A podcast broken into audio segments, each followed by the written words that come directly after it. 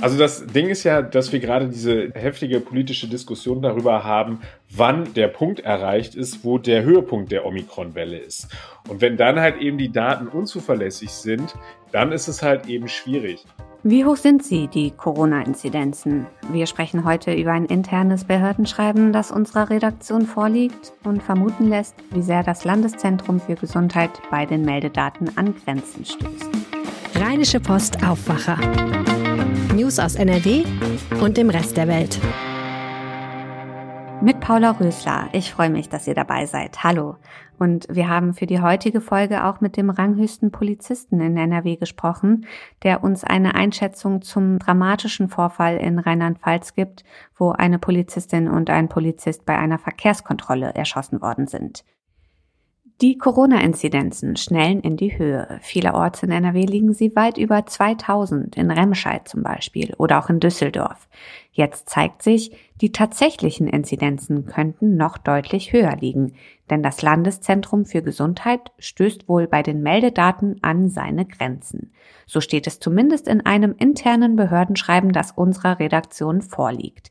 Was konkret da drin steht und wo genau es hakt, darüber spreche ich jetzt mit Maximilian Plück, der unsere Redaktion Landespolitik leitet. Hi Max. Hallo, grüß dich. Was hat es mit diesem Schreiben auf sich? Also das Schreiben stammt aus einer kommunalen Behörde, die äh, beim äh, LZG mal nachgehakt hatte und sich darüber äh, informiert hat, wie denn jetzt gerade der Sachstand ist. Wir wissen ja, dass die Gesundheitsämter, die äh, in Obhut der Kreise beziehungsweise der kreisfreien Städte sind, ähm, alle am Limit sind. Und jetzt ging es halt eben darum, inwieweit denn das äh, LZG, also das Landeszentrum für Gesundheit, am Limit ist. Und da ist es tatsächlich so, dass äh, aus diesem internen Vermerk, der sollte eigentlich gar nicht an die Öffentlichkeit dringen, hat uns aber über dunkle Kanäle erreicht. Und da steht unter anderem drin, das LZG sei an der Grenze der technischen Leistungsfähigkeit bei der Verarbeitung der von den Gesundheitsämtern gemeldeten Daten. Und es gäbe eben auch kein System, ähm, innerhalb der Grundsystematik des Robert-Koch-Instituts. Das klingt jetzt alles etwas verquast, aber am Ende heißt es, das RKI macht Vorgaben, wie sie halt eben nachher diese Daten aggregiert kriegen. Und für die Einsammlung von den Gesundheitsämtern ist halt eben das LZG zuständig. Und da ist offensichtlich schon ein Flaschenhals und das funktioniert nicht mehr richtig. Hm, ist das denn schlimm? Ich meine, wir haben ja eh schon irre Inzidenzen. Was sagt das überhaupt noch aus, wenn jetzt die Zahlen nicht ganz auf der Höhe sind? Also das Ding ist ja, dass wir gerade diese heftige politische Diskussion darüber haben, wann der Punkt erreicht ist, wo der Höhepunkt der Omikron-Welle ist. Und wenn dann halt eben die Daten unzuverlässig sind, dann ist es halt eben schwierig. Und in diesem Zusammenhang hat, ähm, äh, steht, geht aus diesem Vermerk beispielsweise auch hervor, dass äh, Infektionswelle, äh, also die, die zu spät gemeldet werden, also älter als sieben Tage sind, dass die gar nicht mehr nachträglich in die Inzidenz ähm, äh, eingerechnet werden.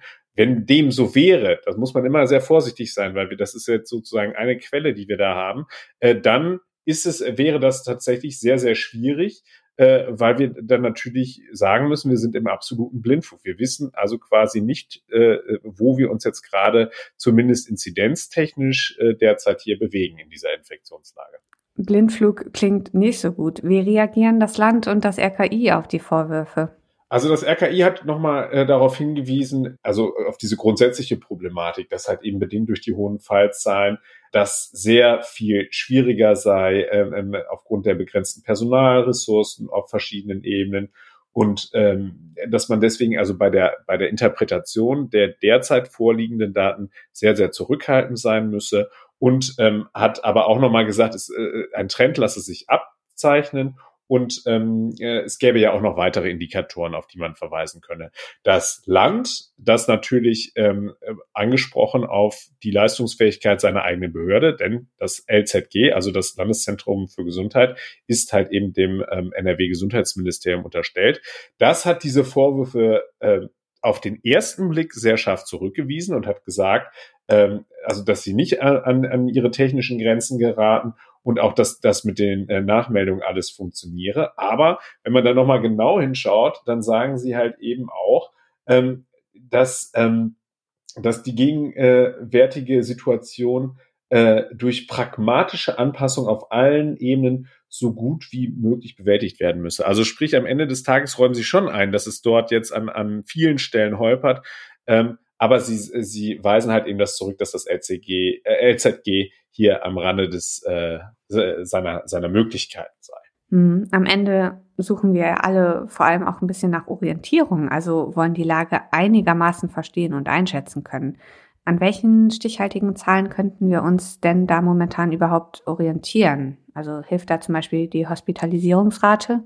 Das wäre zum Beispiel ein Wert, den man in den Blick nehmen sollte, ähm, weil das natürlich ganz klar ist. Und damit wurde ja auch in der Vergangenheit immer argumentiert. Also es wurde immer gesagt, dass wir äh, das Gesundheitssystem schützen müssen und dass wir halt eben das aufrechterhalten müssen. Und da ist dann natürlich klar der Blick immer auf die äh, Hospitalisierungszahlen und dann eben auch ähm, auf die, die Lage in den Intensivstationen. Also das sind ja Werte, die, glaube ich, noch einfacher erfasst werden können als eben die Inzidenz. Das muss man wirklich im Hinterkopf behalten.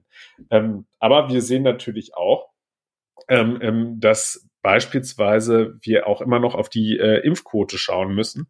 Und die ist äh, nach Meinung führender Virologen auch immer noch zu niedrig. Also wir sind immer noch bei 75 Prozent, immer noch viel zu viele Leute, die sich impfen lassen könnten, die sich immer noch nicht impfen lassen. Ähm, die Impfbereitschaft geht auch wieder deutlich zurück derzeit. Und ähm, das wird dann halt eben schwierig und das wird dann halt eben diese Diskussion weiter befeuern, ähm, dass man sagt, an den Maßnahmen äh, festhalten, also von denjenigen, die zum Team Vorsicht gehören, während ja andere da deutlich weiter schon sind und darüber schon nachdenken, dass man weiter lockern sollte. Genau, du hast es angesprochen, Stichwort Lockerung, was vielleicht ja auch so ein bisschen damit reinspielt, dass die Impfbereitschaft wieder runtergeht, dass einfach so das Gefühl da ist, auch ja, jetzt geht's langsam aufwärts. Geht's denn aufwärts? Also ich meine, ist das nicht so ein bisschen mit dem Kopf durch die Wand, weil im Grunde wissen wir doch immer noch nicht so genau, was uns in den nächsten zwei bis drei Wochen Corona-technisch erwartet, oder? Also das Ganze spielt sich natürlich vor dem Hintergrund ab, dass Omikron in der Regel, in der Regel muss man immer dazu sagen, einen milderen Verlauf hat. Ähm, wir erleben gerade ja mehr oder minder eine Durchseuchung in den Schulen und auch in den Kitas. Also das, da äh, werden jetzt reihenweise äh, Positivtestungen äh, gemeldet. Darauf hat gestern auch die, ähm, die Schulministerin reagiert und hat es den Schulen wieder freigestellt, dass sie halt eben äh, auf eigene Verantwortung ja wieder zu, äh, zu Distanzunterricht zurückkehren können unter bestimmten Voraussetzungen. Also wir haben am Ende des Tages hier eine, eine Diskussion, die gerade politisch geführt wird. Wir haben die FDP, die ähm, derzeit sehr stark und sehr laut nach äh, Lockerung ruft. Und wir haben die CDU, die immer noch, sagen wir mal, vorsichtig ist. Da ist beispielsweise eine, eine gewichtige Stimme ähm, der NRW-Gesundheitsminister Karl-Josef Laumann, der gestern nochmal gesagt hat, ähm, also eh nicht dieser Peak der Welle überschritten sei, äh, äh, könne man nicht über Lockerungen nachdenken. Und dann sind wir wieder am Anfang von unserer ähm, Gespräch. Also wenn wir aber gar nicht wissen, wo auf der Welle wir uns gerade befinden, dann wird diese Diskussion natürlich noch schwieriger werden. Also ich wir sind da vor, vor sehr schwierigen Tagen, äh, die uns da jetzt derzeit ins Haus stehen. Wann ist der Höhepunkt der Omikron-Welle erreicht? Das ist die entscheidende Frage gerade, auch wenn es um mögliche Lockerungen geht. Allerdings legt ein internes Behördenschreiben nahe, dass wir zumindest was die Corona-Inzidenzen betrifft, einigermaßen im Dunkeln tappen. Danke Maximilian Plück für die Infos. Sehr gerne. Seit Dienstag sitzen zwei Männer aus dem Saarland wegen des Verdachts auf gemeinschaftlichen Mord und Wilderei in Untersuchungshaft. Sie sollen bei einer Verkehrskontrolle im Kreis Kusel in Rheinland-Pfalz zwei Menschen erschossen haben, eine Polizeianwärterin und einen Oberkommissar. Die Ermittlungen zum Fall laufen noch. Welche Auswirkungen hat der Fall nun auf Nordrhein-Westfalen? Chefreporter Christian Schwertfeger hat darüber mit dem ranghöchsten Polizisten in NRW gesprochen. Hi. Hallo. Christian, du hast dich also mit dem Polizeiinspekteur von NRW, Michael Schemke, unterhalten. Wie hat die NRW-Polizei auf die Tat in Kusel reagiert? Erstmal muss man sagen, die NRW-Polizei, äh, auch so wie alle anderen äh, Menschen und auch Polizisten, sind tief, tief betroffen. Der Schock sitzt äh, wirklich tief und der hat die Polizei bis ins Mark äh, getroffen. wenn wir jetzt auf die äh, Polizeiarbeit zu sprechen kommen, äh, wie es beispielsweise am Tattag ausgesehen hat äh, für die Polizisten in Nordrhein-Westfalen, dann sind sie äh, umgehend äh, sensibilisiert worden. Unter anderem sollten sie bei Fahrzeugkontrollen besonders vorsichtig sein, weil es ja auch lange unklar war, wohin die Täter geflüchtet sind oder wer die Täter überhaupt sind. Und äh, man konnte nicht ausschließen, dass äh, die auch nach NRW geflüchtet sein konnten. Der Fall zeigt, wie gefährlich der Polizeiberuf ist. Offenbar sogar leider auch so vermeintliche Routinetätigkeiten wie Verkehrskontrollen, ne? Also die gehört zu den gefährlichsten Tätigkeiten überhaupt. Also als Laie sollte man, kommt man da vielleicht nicht sofort drauf. Man hat immer im Hinterkopf SEK-Einsätze, Spezialeinsatzkommandos, äh, die schwer bewaffnet äh, sind, irgendwo stürmen. Aber die sind immer halt vorbereitet. Die wissen, was kommt. Äh, das ist anders, sage ich jetzt einfach mal platt auf der Straße und gerade bei Fahrzeugkontrollen die Polizisten wissen nicht, wen sie da anhalten, ja, und sie können auch nicht ins Auto reinblicken, ja, gerade auch im Dunkeln nicht. Ne? sie haben eine Taschenlampe dabei, äh, blinken dann rein, dann reflektiert das Licht. Im Auto können gefährliche Gegenstände versteckt sein. Also äh, die Polizisten müssen wirklich äh, bei Fahrzeugkontrollen auf der Hut sein und sich vor allen Dingen selbst sichern. Welche Auswirkungen hat der Fall jetzt auf die Polizeiarbeit in NRW? Also so traurig der Fall auch ist, der schärft noch einmal die Sinne, gerade für solche Routinesachen wie die Fahrzeugkontrolle.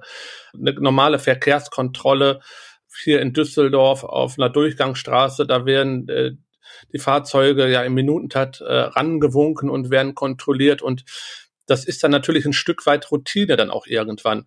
Und äh, durch so einen Fall ähm, wird das vielen wieder bewusst, äh, dass sowas nicht zur Routine werden darf und äh, die Erkenntnisse fließen aber äh, natürlich auch in die Nachbearbeitung ein und äh, man wird daraus Lehren ziehen. Allerdings welche und ob man überhaupt daraus Lehren ziehen kann, in welcher Form überhaupt, das wird sich erst zeigen, wenn die Ermittlungen abgeschlossen sind und man auch wirklich die ganze Sachlage äh, bewerten kann. NRW-Innenminister Herbert Reul hat nach dieser Tat gesagt, dass es eine gesellschaftliche Aufgabe bleibe, den Respekt für Polizistinnen und Polizisten weiter zu bestärken. Wie kann das gelingen? Man muss äh, vielleicht dazu sagen, äh, dass wir in Deutschland eine extrem bürgernahe Polizei haben. Also das Vertrauen der Menschen in die Polizei ist extrem hoch. Das sieht man auch bei Umfragen, welche Berufe besonders vertrauenswürdig sind. Da ist die Polizei immer ganz, ganz weit oben, also der Beruf des Polizisten, der Polizistinnen. Im Gegensatz dazu, wenn man das mal vergleicht in den USA, da ist das ein ganz anderes Verhältnis zwischen den Bürgern und der Polizei. Äh, da muss man vielleicht auch sagen, in den USA muss der Polizist immer die Sorge haben, dass jemand eine Waffe im Auto hat, weil wir haben da ein ganz anderes Waffenrecht. Und die Polizisten, die dort ermordet worden sind, konnten ja gar nicht damit rechnen, dass so etwas passiert. Also, dass dort künftig dann vielleicht auch Polizisten dann vorsichtiger sein werden und vielleicht auch ein bisschen robuster auftreten. Aber man möchte natürlich, und äh, das hat der Polizeiinspektor auch ganz deutlich gesagt, man will diese bürgernahe Polizei haben, weil dieses Vertrauen kann auch dazu beitragen, dass es vielleicht auch nicht zu gefährlichen Situationen kommt, erst durch Missverständnisse, weil man nicht Angst haben muss, dass die Polizei einem was Böses will. Allerdings ist seit 2012 die Zahl der Gewalttaten gegen Polizeibeamte um 20 Prozent gestiegen nach der Statistik des Bundeskriminalamts. Was lässt sich denn dagegen machen? Was man dagegen machen kann, ja, das äh, fragt man sich ja schon seit langem und das ist, wie der Herr Reul auch richtigerweise sagt, eine gesamtgesellschaftliche Aufgabe. Das fängt im Kleinen an. Das fängt in der Familie an. Das fängt in der Erziehung an. Das äh, muss in der Schule. Das kann natürlich, das kann nicht Aufgabe der Polizei sein, ne? Das wird auch immer gesagt, ja, das liegt vielleicht auch an der Polizei. Nein, das tut es nicht. Es liegt am Verhalten der Menschen. Wir müssen, ja, äh, einfach lernen, wieder Respekt zu haben vor anderen Menschen. Aber ich weiß es auch nicht, äh, wie sich das lösen soll, weil die Entwicklung zeigt ja, jetzt haben wir zehn Jahre und jedes Jahr wird es schlimmer. Also ähm, keine schöne Entwicklung. Über den Fall Kusel hat Christian Schwertfeger mit dem Polizeiinspekteur von NRW gesprochen. Vielen Dank. Gerne. Und hier kommen noch ein paar Meldungen, auf die wir euch hinweisen möchten. Gestern Mittag haben Passanten am Kölner Rheinufer ein totes Baby gefunden und die Polizei alarmiert. Der Junge lag zwischen Decken und Matratzen in einer provisorischen Schlafstätte. Die Polizei sucht Zeugen, die wichtige Hinweise geben könnten. Eine rechtsmedizinische Obduktion soll Klarheit zum Alter des Kindes und zu einer möglichen Todesursache bringen. Mit Ergebnissen rechnet die Polizei heute oder morgen. Heute reist NRW-Ministerpräsident Hendrik Wüst zu politischen Gesprächen nach Brüssel. Geplant sind unter anderem Gespräche mit EU-Kommissionspräsidentin Ursula von der Leyen und dem belgischen Premierminister Alexander de Croo. Für Wüst ist es sein Antrittsbesuch in Brüssel und seine erste Auslandsreise als NRW-Regierungschef.